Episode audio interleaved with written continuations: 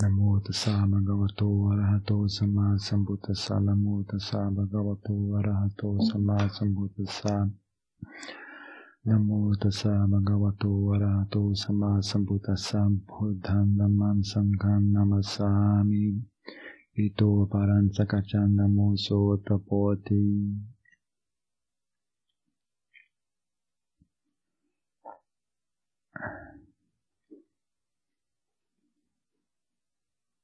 Então, mais uma coisa que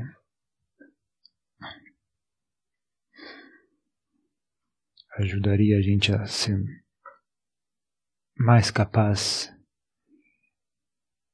de sofrer menos? Seria ter um pouco mais de é, sabedoria e maturidade no nosso relacionamento com o nosso corpo e com as consequências de estar existir na forma de um corpo, né? Então eu digo que o Buda, quando uma certa época, né, antes dele sair de casa, abandonar a família e, e tornar-se uma seta, né? uma certa época ele viu uma pessoa doente e aí ele diz que quando ele viu aquela pessoa doente, a vaidade da saúde desapareceu do coração dele. Né? Interessante essa frase, né? vaidade da saúde. Né? Desapareceu, porque ele viu que a saúde dele também era impermanente. Né? Apesar de naquela época ele, tinha, ele ainda ter saúde, ainda estar tá jovem, mas ter enxergado que, o que esperava por ele, então a vaidade da saúde desapareceu da mente dele. Né? Quando viu uma pessoa velha, a vaidade da juventude desapareceu. Quando eu vi uma pessoa morta, a vaidade em estar vivo desapareceu da mente dele. É interessante isso também, né? Eu também me lembro quando eu era jovem, eu também tinha essa vaidade da saúde, né? Quando eu tinha 20, 25 anos, não conseguia enxergar aonde, como poderia eu ficar doente. Essa, não, é, simplesmente não, não, me ocorria, né? Como poderia isso ser possível, né? Como eu poderia ficar doente, né? Minha saúde é perfeita, não tem problema nenhum. E aí você vai ficando velho, você vai vendo as coisas acontecendo, né? os problemas de saúde vão aparecendo sem avisar, né? Não liga antes, fala, ah, amanhã, a partir de amanhã nós vamos ter um problema X, né? E simplesmente, belo dia você acorda e pronto. De hoje em diante tem um problema nas costas e vai ser assim pro resto da vida. Né? Belo dia você, levanta, ah, joelho arrebentado. A partir de agora o joelho vai doer. É, não, não tem aviso prévio, não tem, não tem acordo, né? E aí eles vão se acumulando, né? Vão se acumulando. Hoje as costas, amanhã o joelho, amanhã a garganta, os pulmões, pressão alta, vão chegando sem pedir permissão para entrar, né? E aí você vai perdendo a vaidade da saúde, né? Se, é que, é, se a gente fosse sábio, né? A gente perderia a vaidade da saúde, né?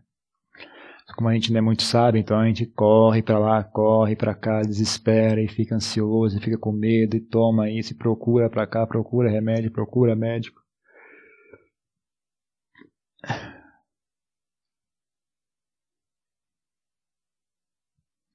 Mas a gente tem essa, essa visão mais matura, essa visão mais adulta, né, do, do, do que de fato é esse corpo, né? Já fica uma coisa bem mais serena, né? Quando o corpo fica doente, não é surpresa alguma.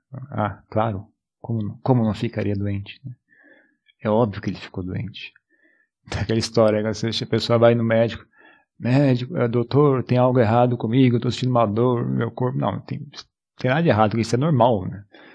Não tem nada de errado com você. Está com dor no corpo, está doente, isso é normal. Isso não é, não é errado, isso não é estranho. Então a gente tem essa atitude, né? Está tem, tá, tá doente, fala, ah, tem algo errado comigo. Mas na verdade não tem nada de errado, é, é o que é normal. Corpo faz isso mesmo.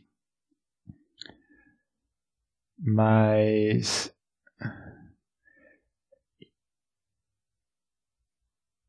além disso tem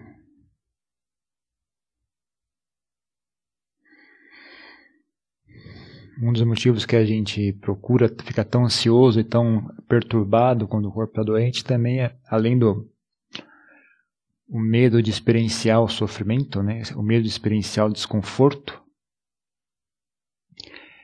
tem o apego aos prazeres sensuais. Né? Se meu corpo estiver doente, não vou poder usufruir dos prazeres sensuais que eu tanto gosto. E aí a gente sofre mais ainda.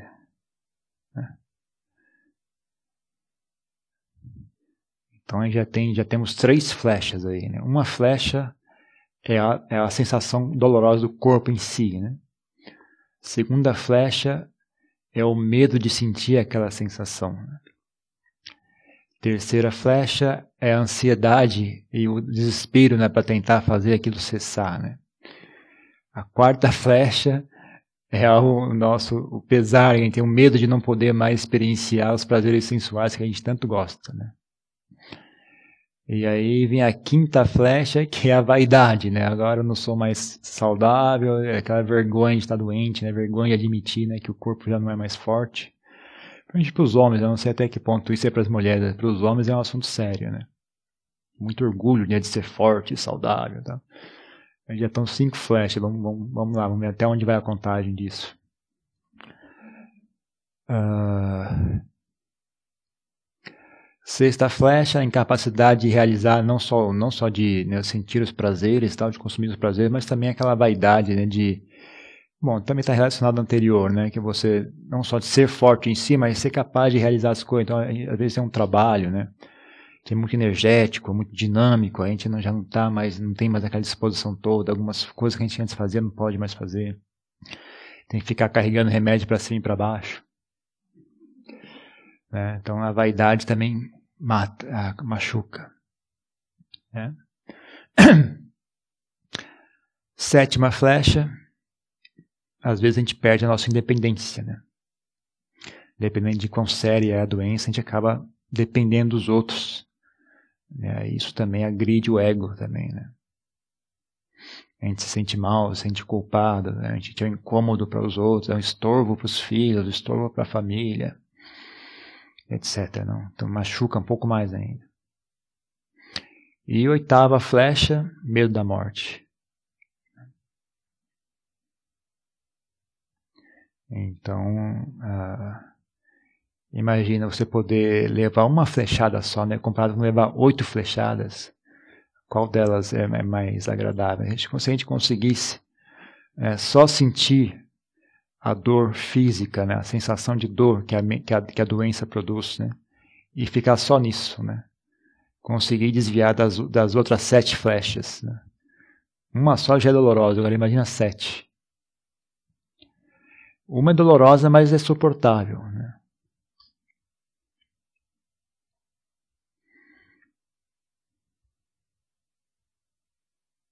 É possível fazer isso. Né? É possível ter essa, essa sabedoria, né, de não não criar mais sofrimento do que o, já, o que já está ali, né?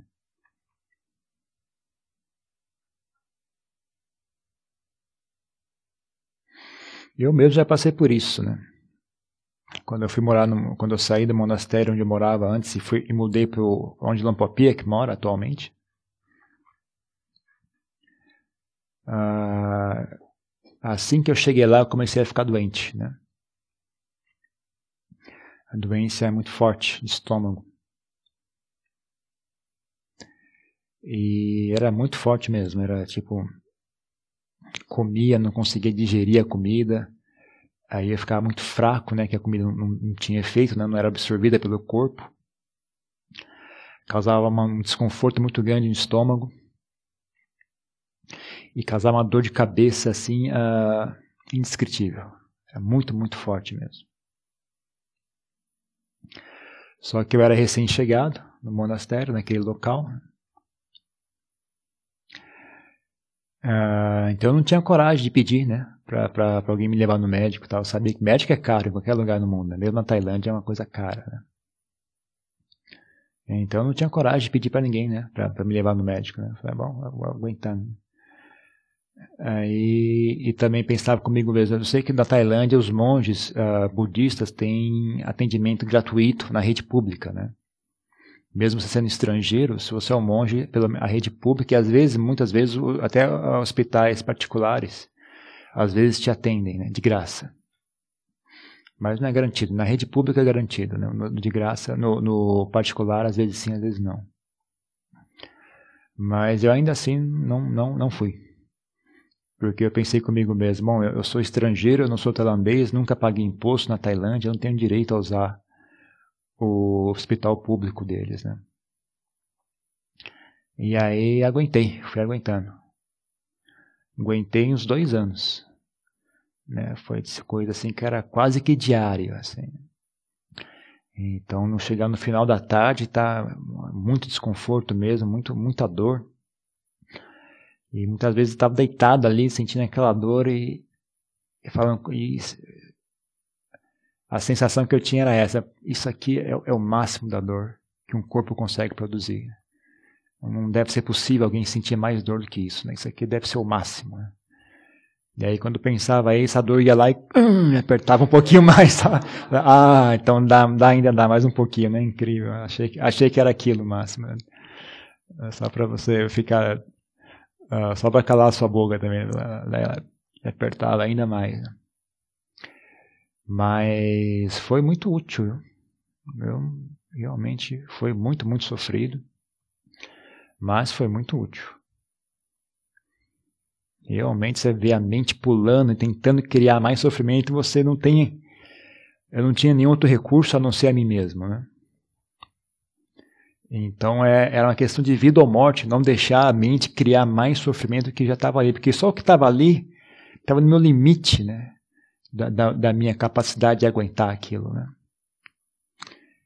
Era, era o meu limite, né? Se tivesse uma, uma uh, grama a mais de sofrimento, eu não ia aguentar.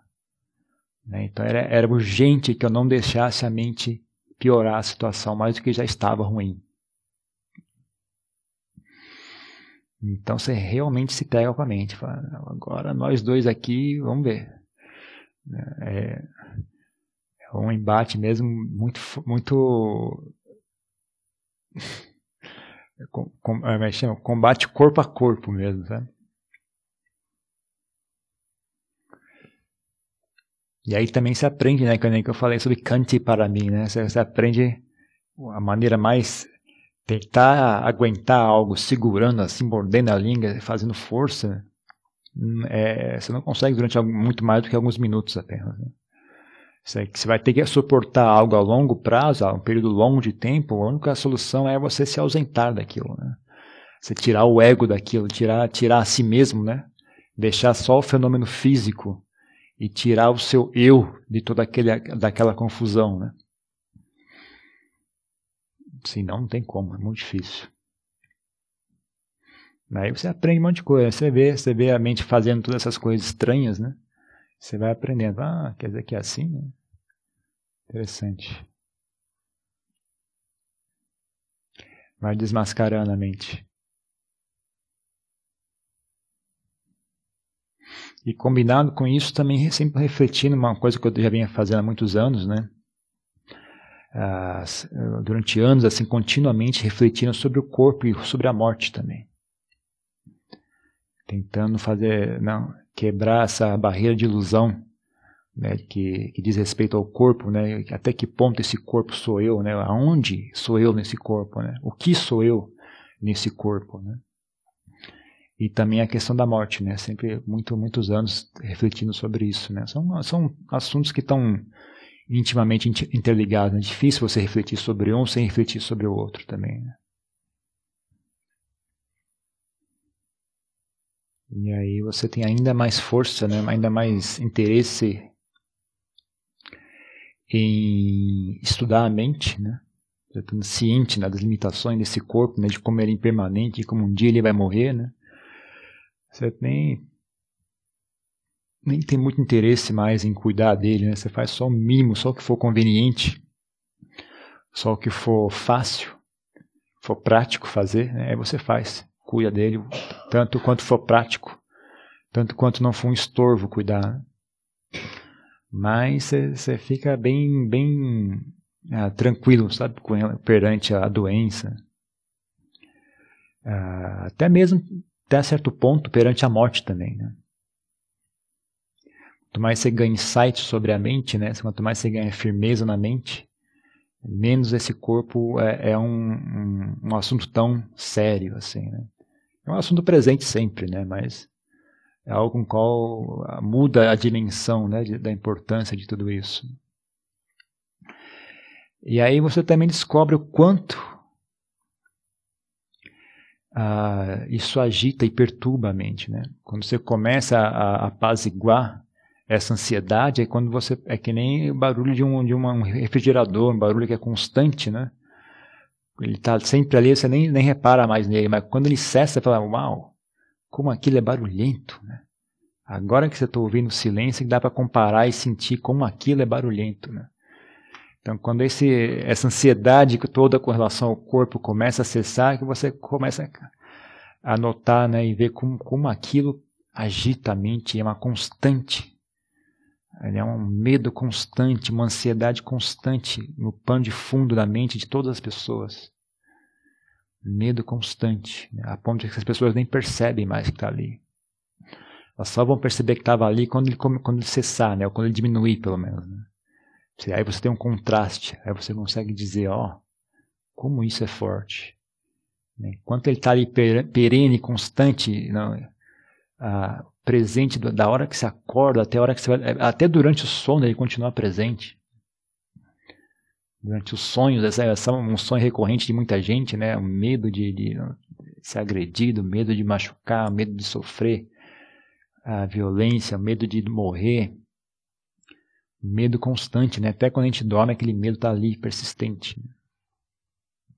Quando você consegue reduzir um pouco, você sente, putz, como isso agita a mente, como isso faz a mente sofrer. Né? A gente nem percebe, né?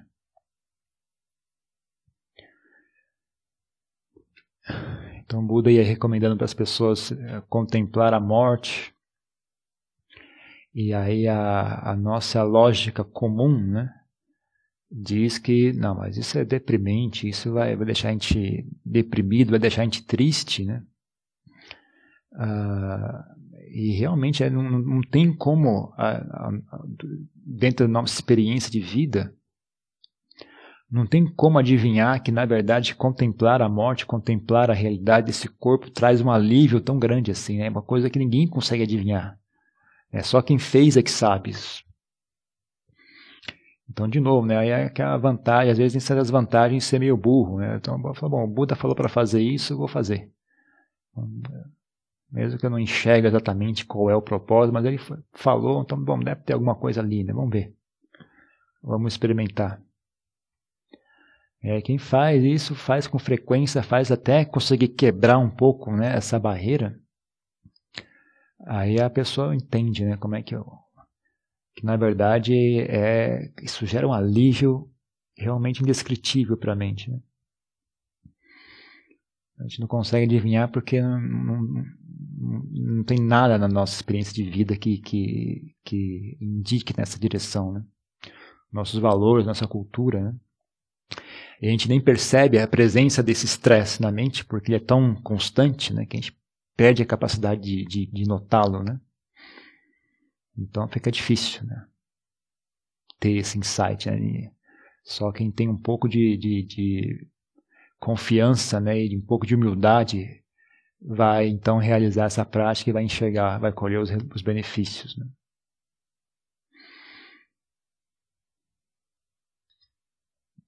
Então a gente falou outro dia né, sobre a nossa. A gente amadurece até certo ponto, amadurece até, a capac, até desenvolver a capacidade de, de ter emprego, de, de criar uma família, mas quase ninguém, absolutamente quase, quase ninguém amadurece ao ponto de conseguir envelhecer, por exemplo. Uh, e, e, zero, e absolutamente, praticamente ninguém consegue amadurecer ao ponto de saber lidar com a morte de forma saudável, né? E com a doença também. Né? Doença é outro ponto fraco no nossa, no nosso amadurecimento. É outra infantilidade nós temos. Três infantilidades, né? Velhice, doença e morte.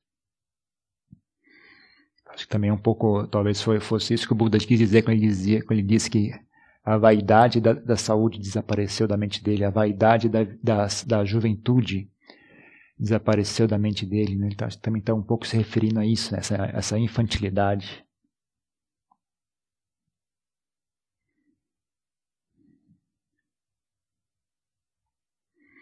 Agora é engraçado porque as pessoas não sabem envelhecer, mas não é um erro que elas cometem quando estão velhas, na verdade. Esse erro é cometido quando elas ainda estão jovens, na verdade.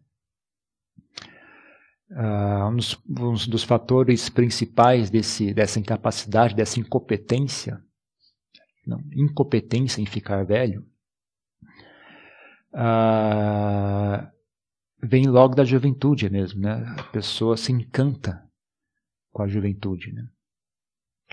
E ela constrói a sua personalidade toda, sua personalidade toda sobre aquilo, né? Sobre aquela situação sobre um corpo forte e saudável, sobre um, um, uma pele lisa e, e, e agradável, cabelo agradável, bonito, de uma cor específica, né? E presente na cabeça, né? Que ela não caiu. Né? no caso dos homens, né? Não é só a cor e, e o brilho, mas também o fato de estar presente também é muito útil, muito importante. Mas a voz, né? A voz, a força, a, a atratividade do corpo, a beleza física, né? A gente cria a nossa personalidade nessa época, né? Quando o corpo ainda é jovem. E se encanta com aquilo, né? O ego vai que vai, salta, voa no espaço com aquilo. E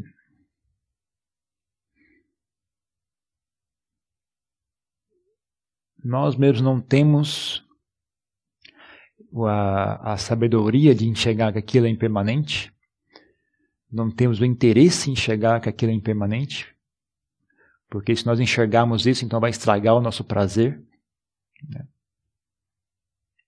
vai estragar o nosso deleite naquela situação. A sociedade não tem interesse algum em que nós vejamos isso. Né? A sociedade quer que a gente continue encantado pela, pela juventude, porque assim ela consegue vender um monte de produtos para nós, para tentar eh, mascarar a velhice conforme ela vai chegando. Ah.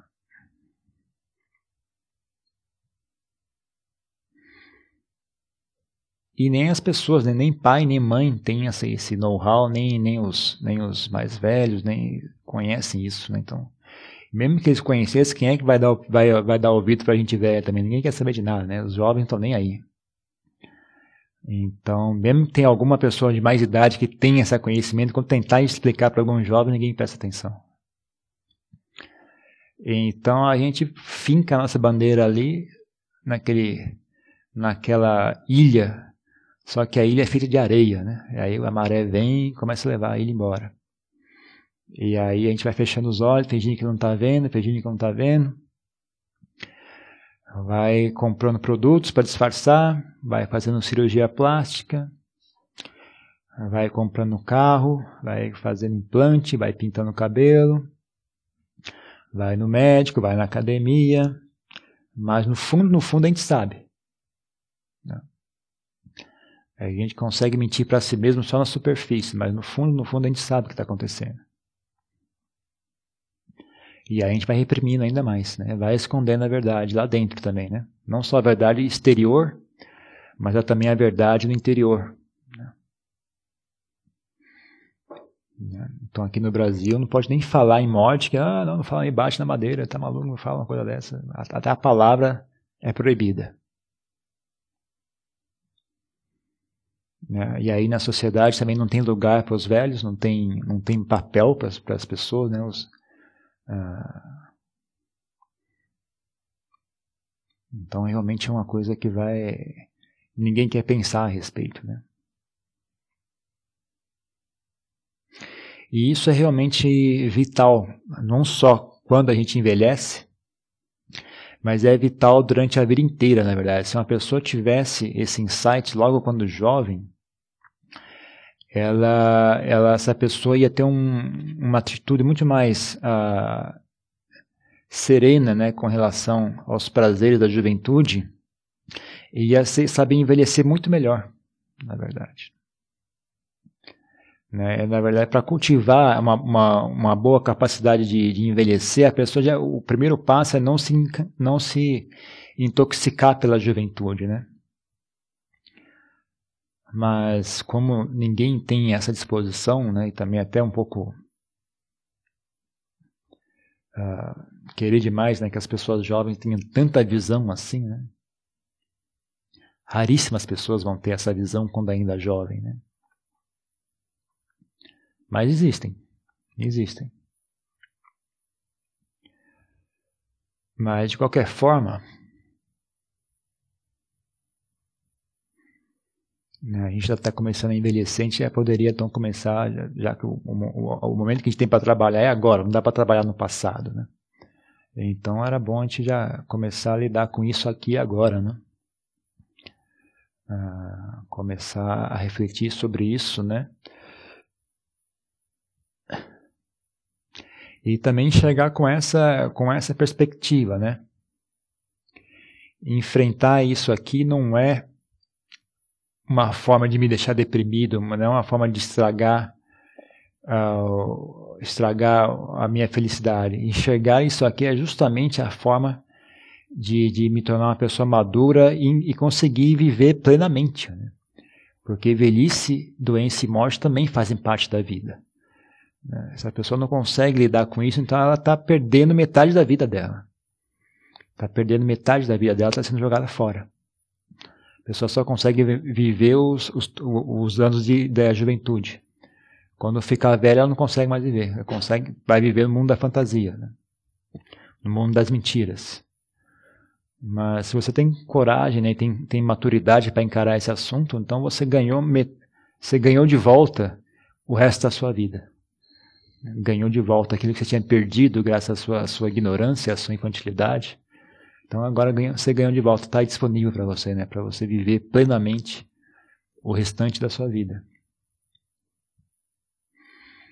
Então é e como eu também às vezes eu digo, né? Se se a gente quando a gente se isso é verdade, né? Se isso de fato é verdade, a gente de fato vai envelhecer, de fato vai morrer um dia e vai ter que passar pela doença, né? Se isso de fato é verdade, se, e, e, a gente bota a nossa vida perante essa verdade, frente a essa verdade, e a nossa vida perde o sentido, então nós estamos vivendo errado, não é a verdade que está errada, é o nosso modo de viver que está errado. Né? Então conserte a sua vida, né? não é feche os olhos e finge que não está vendo. Pare e conserte a sua vida, ora essa. Viva de forma correta para que a sua vida seja compatível com a verdade.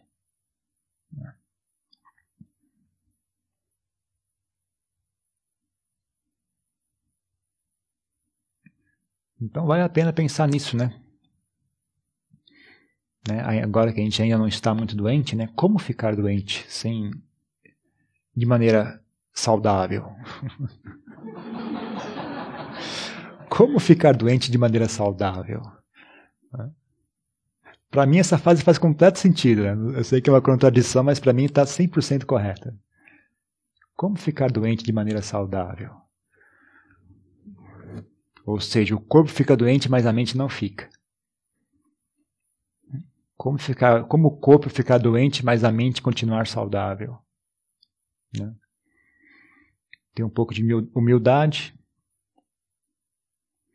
né? estar disposto, né? ter a humildade de ficar doente, aceitar é realmente estou doente. Tem um pouco de coragem, tem um pouco de não, desencanto pelo corpo também. Bom, o corpo é assim mesmo, né? ele, não, ele não é uma, infalível. Né? Isso, nunca, nunca houve esse acordo que o corpo ia ser infalível. Jamais houve essa promessa. Então não é porque essa, ficar surpreso, ou ficar com raiva dele, ou ficar com o que quer que seja. Né? Tem, é assim mesmo. E realmente o corpo é assim. Né? Ah, interessante também né, na, na regra monástica, o, o Buda ah, especifica deveres para o monge que está doente. Né? ele especifica, os monges têm a obrigação de cuidar um do outro. Os monges não, se um monge ficar doente, os outros monges têm a obrigação de cuidar dele, não é opcional. Então ele especifica deveres para os monges que estão doentes e deveres para os monges que estão cuidando dos doentes, né? Então, uh, dever do monge que está doente é aceitar o tratamento que está sendo dado, né? Quando perguntar os sintomas, você explica de forma clara quais são os sintomas e você aceita o tratamento. Se as pessoas estão te dando, você aceita o tratamento. Você não pode ficar, não, não, não pode deixar, eu não quero ser um fardo, não, não cuide de mim, não. Né? Se as pessoas se oferecerem para tratar, você tem que aceitar o tratamento. Uh, então é, é, também uma coisa a ser pensada, né? Quando a gente, vai, a gente vai ficando mais velho, mais velho, a gente vai ficar doente e a gente vai ficar uh, incapacitado de cuidar de si mesmo. Então a gente tem que ter a humildade de aceitar o tratamento das pessoas, né? O cuidado das demais pessoas, né? quer sejam filhos, quer sejam enfermeiros, não importa, né? Então, tem que ter a humildade de, de deixar eles cuidarem da gente. Né? Não pode ficar deprimido e falar, ah, estou sendo um fardo para as pessoas, eu quero morrer, eu quero. Você tem que ter essa humildade. Né? É bom, ah, isso também faz parte, vai ser mais um estágio da minha vida. Eu vou ser um fardo durante esses anos. Né? Isso faz parte da vida. Né? Então, tem que ter a humildade de ser um fardo, ora essa. Né? Principalmente se quem está cuidando são os filhos, ah, tudo bem, eu cuidei dele quando era criança, agora eles que retribuam o favor, né? Eu limpei eles quando eram crianças, agora eles vêm aqui me limpar também, hora essa. Tá tudo muito certo. Não precisa ter nem vergonha, nem, nem, nem ficar com remorso por causa disso. Se quem está cuidando é enfermeiro, não é que faça o trabalho dele, está sendo pago, hora essa. Né? E já com relação aos monges também, não é filho nem não é enfermeiro, mas a gente sabe, bom, esse é, é assim, essa é a prática deles. A prática deles agora é cuidar de mim. Né? É, isso, isso não é um, uma perda de tempo para eles. Né? Da mesma forma que eu estou aqui doente hoje, talvez eles um dia no futuro também vão estar doentes. Né? Então agora estão tendo a oportunidade de contemplar a doença né? e olhar o que espera eles no futuro também. Né? Então a gente tem que também ter a humildade de, de, de, de se deixar cuidar, né? caso foi, seja o caso. Né? No meu caso, tal, é, talvez acho que é, contra, é contraditório com o que eu disse, né? porque eu não, não procurei assistência médica. Mas também ninguém se ofereceu para cuidar de mim. Fiquei doente dois anos, as pessoas sabiam que eu estava doente, mas ninguém se ofereceu, ninguém perguntou, ninguém ou perguntou, mas aqui na Tailândia também tem aquele negócio. A Tailândia é um pouco, a cultura lá é um pouco diferente do Ocidente, né? Ah, lá eles oferecem tudo por, porque sim, por, por educa, educação. A, a, forma, a dinâmica lá é a seguinte: a pessoa oferece e aí você recusa. Aí ela oferece de novo, você recusa, e ela oferece de novo. Aí então você aceita, né? Porque as pessoas sempre, sempre oferecem tudo, né? Elas estão o tempo todo oferecendo tudo. Você quer você quer uma carona? É isso, você quer é, o, o, o, educado lá. Quando alguém oferece algo, não significa necessariamente que aquela pessoa está disposta realmente a fazer aquilo por você, né? Ela está tá apenas expressando um, ah, uma preocupação, né? Ah, eu, eu, sou seu amigo, né? Eu estou preocupado contigo. É mais ou menos isso, né? Não é que o caso que é de fato que ele te dar uma carona, sabe? Então, em geral, o educado é você recusa, né? Sempre alguém, você recusa, dizer, não, tudo bem, imagina, não precisa, tá, mas ela, a pessoa oferece de novo, né, e você... Então é uma, coisa, é uma coisa meio, meio sutil, né, você não sabe falar a língua, você não sabe ouvir a sutileza, né, para saber identificar quando é que a pessoa realmente está oferecendo, quando a pessoa está apenas sendo, educada, né. Tem uma gafe muito comum dos ocidentais na Tailândia. Né? As pessoas oferecem, eles pegam. Oferece, pega, oferece. Chega uma hora ninguém não aguenta mais aquele cara. Todo mundo começa a falar pelas costas. Esse cara é um mal, sem alça, pidão. Né? Não, não, se banca esse cara. Então é, é uma coisa meio, meio traiçoeira, né? Para quem não conhece essa sutileza, não conhece linguagem, também tem que saber ouvir, né? Pra você ouvir o tom de voz, como é, como é que a pessoa se expressou, para você saber avaliar isso, né? Mas então, às vezes, uma, uma ou duas vezes, eu me lembro só de uma. Na verdade, eu só me lembro de uma vez que alguém ofereceu para me levar no médico. Mas, mas eu ouvi, eu falei, não, imagina, não quero ser um faro. A pessoa, tá, tá bom. ah, então tá bom. Então voltei lá para minha, pra minha cabaninha lá, não tinha, não tem, imagina, não tem colchão, não tem nada, a gente dorme no chão mesmo, né? Voltei lá, deitei de novo e continuei lá sofrendo, aquele calor terrível, né? Em verão era a pior época, né? O calor parece que piorava ainda mais a situação, né? Então, suando as bicas, assim, doendo, muito cansado, sem energia, uma dor de cabeça, assim, de, de travar os olhos, mesmo, uma coisa incrível. É. E volta para, bom, volta, de volta para nossa cabana, vamos lá. E vai lá e fica aguentando, né? Então, é, apesar de, é, de ter, o monge tem esse dever, né, de, de, de, deixar as pessoas cuidarem dele, mas aqui naquele caso ninguém se ofereceu de verdade. Então eu simplesmente aguentei, ué. Ninguém se ofereceu, não pedi e ficou por isso mesmo. Mas até hoje eu não me arrependo, não, não me arrependo nem um pouco. Muito útil. E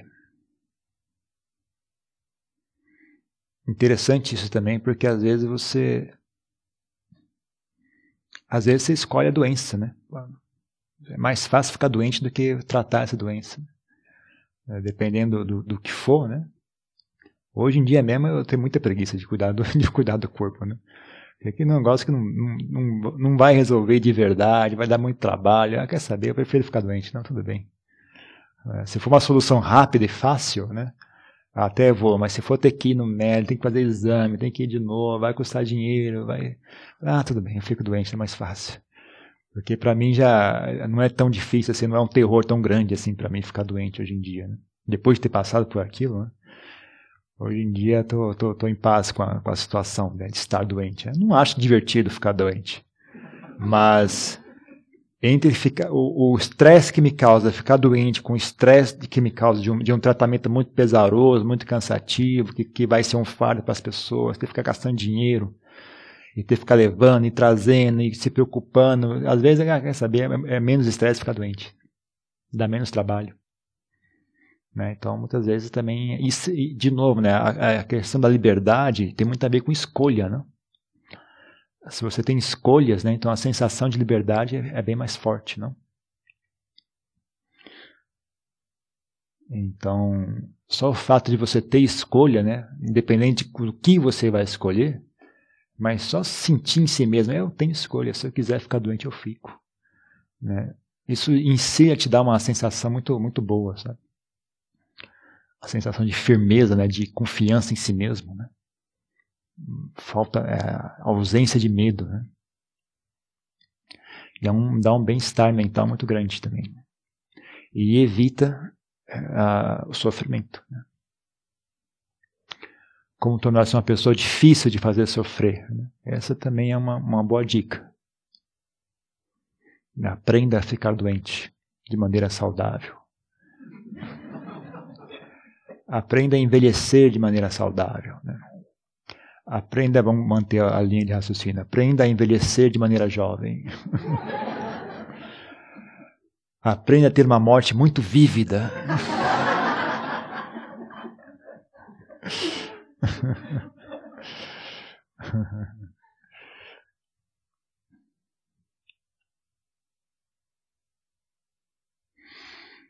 Com relação à morte também.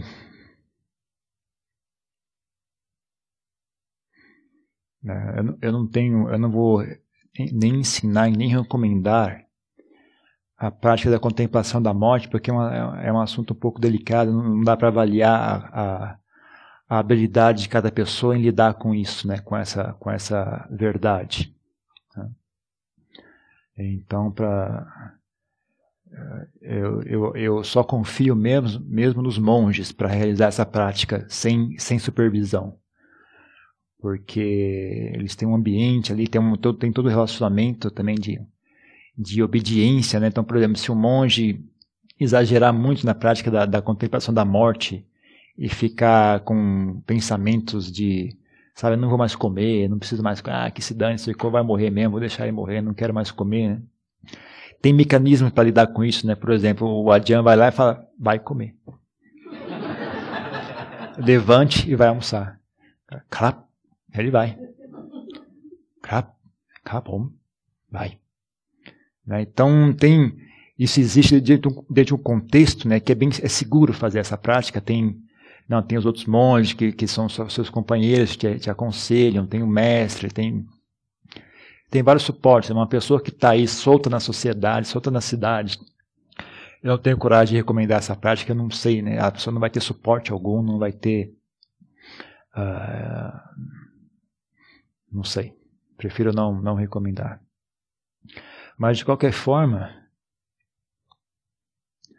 Uh, uma sugestão que eu faço, talvez apaziguar um pouco o medo da morte, né? é olhar sobre o. Do, até uma, uma, forma de curiosidade, até pegar pelo, um pouco pela curiosidade, né? Falar, bom, que, como será que vai ser, né? E também penso o seguinte, ó, não, não é a primeira vez, nem vai ser a última que eu vou morrer, né? Então, tudo bem, eu já passei por isso antes e agora estou aqui. Né? Vamos, vamos, de novo, é. Vamos ver como é que vai ser. Que será? A ideia, ah, mas eu vou perder tudo. Tudo bem, vou perder tudo, eu vou construir de novo, horas. Se antes, antes eu não, quando eu nasci, eu não tinha emprego, eu não tinha filhos, eu não tinha carro, né? E consegui tudo isso, né? Então agora vou perder meu carro, vou perder minha casa, mas eu vou construir de novo. Se eu fiz uma vez, eu faço de novo. Não precisa ter tanto medo assim. E vou perder esse relacionamento, vou criar relacionamentos novos. Né? Vou perder esse filho, vou ter um filho novo. Vou perder esse marido, vou ter um marido novo. Não tem problema, a gente, isso a gente faz de novo. Isso não é difícil. Se eu fiz uma vez, eu faço de novo. Se eu fui competente o suficiente para uh, construir essa vida, então vou ser competente o suficiente para construir uma próxima, uma próxima família, uma próxima casa, uma próxima profissão. Né? Tudo bem, vamos ver. Curiosidade também, como será que vai ser dessa vez? Né? Será que você japonês? Será que você negão? Será que você loiro? Que, como será que vai ser? Né? Qual será? Como será que vai ser a próxima vez? Né? Qual, qual vai ser? Qual vai ser o local? Né? Qual vai ser o país? Qual vai ser? Vai ser na, na China? Onde vai ser? Vai? Ah, você pode olhar dessa forma também, sabe? Você pode olhar dessa forma também. Então vamos. Hoje eu vou, vou sugerir uma, uma, uma, meditação diferente hoje. Uma meditação um pouco mais uh, ativa, assim, intelectualmente. Em vez de meditar e tentar pacificar a mente, tentar sintonizar a mente com alguma sensação do corpo da, ou emocional, ou objeto de meditação, uh, sugeri meditar refletindo sobre um assunto. Né? Durante os próximos 15 minutos, né, reflita sobre, sobre um certo assunto, que é uh, Buda, o Dhamma e a Sangha. Da seguinte maneira, né, é refletir sobre como é que é, como é que é estar vivo nesse ciclo. Né? Por exemplo, pense nisso, né? Como é que é a situação não só sua, mas de várias, da, da, de todos os seres, né, pessoas que você conhece, como é que a gente vive na escuridão. Né? A gente vive e não sabe quem nós somos, o que nós somos, como é que isso, nem como é que nós funcionamos, a gente não sabe. É uma total escuridão, não sabe para onde que vai, da onde que a gente veio, se a gente morrer, a gente vai realmente renascer ou isso é, é apenas folclore? A gente não sabe. Né? Uma, uma, uma vida que está imersa em total escuridão, né? E aí, e, e aí então pensa, e, e onde é que o Buda entra nessa história? Né? Qual é o significado de uma pessoa desperta que então ensina o caminho, né? E o significado de, dessas pessoas, né, da área sanga, que realizaram esse caminho e estão ali como testemunhas, né, de, de que isso de fato existe, de fato é correto, né. Uh, experimente, né, cada um pode refletir, sua, uh, desenvolver sua própria linha de raciocínio. Durante essa reflexão, né, você tiver uma, uma sensação muito forte de, por exemplo, de gratidão, ou de des desencanto também, uma boa sensação, desencanto, desde que seja uma coisa ah, não exagerada, né, não algo que não saia do controle, desencanto é uma boa emoção também. Se é desencanto de algo ruim, né? desencantado com o que é ruim, isso é um bom desencanto. Então, desencanto, gratidão, uh, paz, qualquer. Se você, durante essa reflexão, somente começar a ficar bem forte uma emoção desse jeito, então relaxe, sinta aquela emoção, deixe ela se instalar e, e, e curta aquela não, uh, momento. Né? Caso não sinta, então continue refletindo né, até o fim da, da meditação.